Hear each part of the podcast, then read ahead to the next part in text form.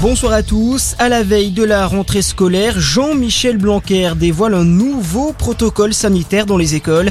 Dans un entretien accordé aux Parisiens, le ministre de l'Éducation confirme que dès l'apparition d'un cas de Covid dans une classe, tous les élèves doivent faire un test avant un retour en classe sur présentation d'un résultat négatif.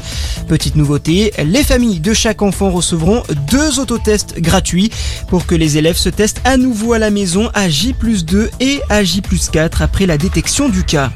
Nouvelle règle également, cette fois en matière d'isolement pour les personnes positives au Covid. Dès demain, celles ayant un schéma vaccinal complet devront s'isoler 7 jours. Un isolement qui pourra toutefois être levé au bout de 5 jours en cas de test négatif. Les personnes non vaccinées, elles, devront rester confinées 10 jours. Et concernant les cas contacts, ils n'auront plus besoin d'être isolés s'ils ont un schéma vaccinal complet. Le gouvernement souhaite également accélérer la campagne vaccinale contre le Covid-19 et dès le 15 février, il faudra effectuer sa dose de rappel au bout de 4 mois pour conserver son pass sanitaire au lieu de 7 mois actuellement. Avec ce changement de délai, l'exécutif souhaite mettre la pression à tous ceux qui n'ont pas encore reçu leur dose de rappel.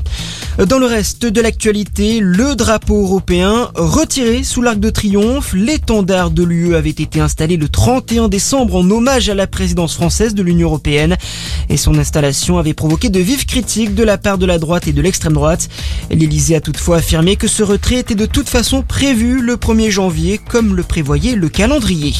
Et puis le foot et les 16e de finale de la Coupe de France, ça passe pour Brest, vainqueur cet après-midi de Bordeaux 3 0. Qualification également de Nantes, de Toulouse ou encore des amateurs de Versailles. Les 16e de finale se poursuivent ce soir avec notamment Chauvigny, club de National 3 qui affronte Marseille, club de Ligue 1. Coup d'envoi à 21h depuis Limoges. Voilà pour l'actualité. Très bonne soirée à tous, à notre écoute.